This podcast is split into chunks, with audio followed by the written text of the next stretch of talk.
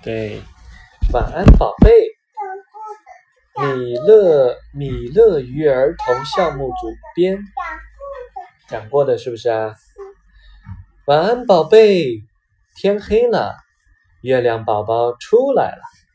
森林里的小伙伴们都该睡觉了。他们都是怎么睡觉的呀？小恐龙们在玩游戏。天黑了。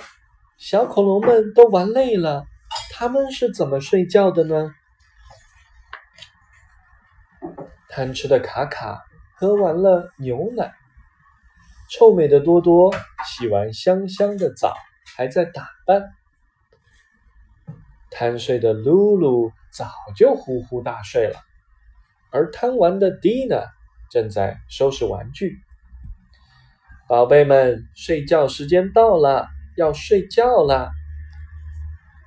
结束了一天的冒险，恐龙兄妹一起睡着了。小鸡是怎么睡觉的呢？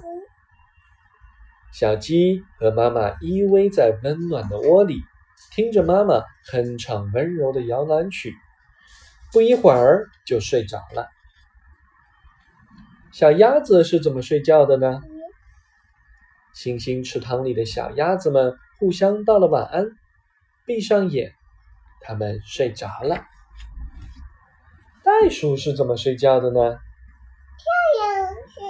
袋鼠妈妈把小袋鼠放进口袋里，不一会儿，兜兜就睡着了。兜兜睡着。乌龟是怎么睡觉的呢？小乌龟走累了。索性身子缩进了龟壳里，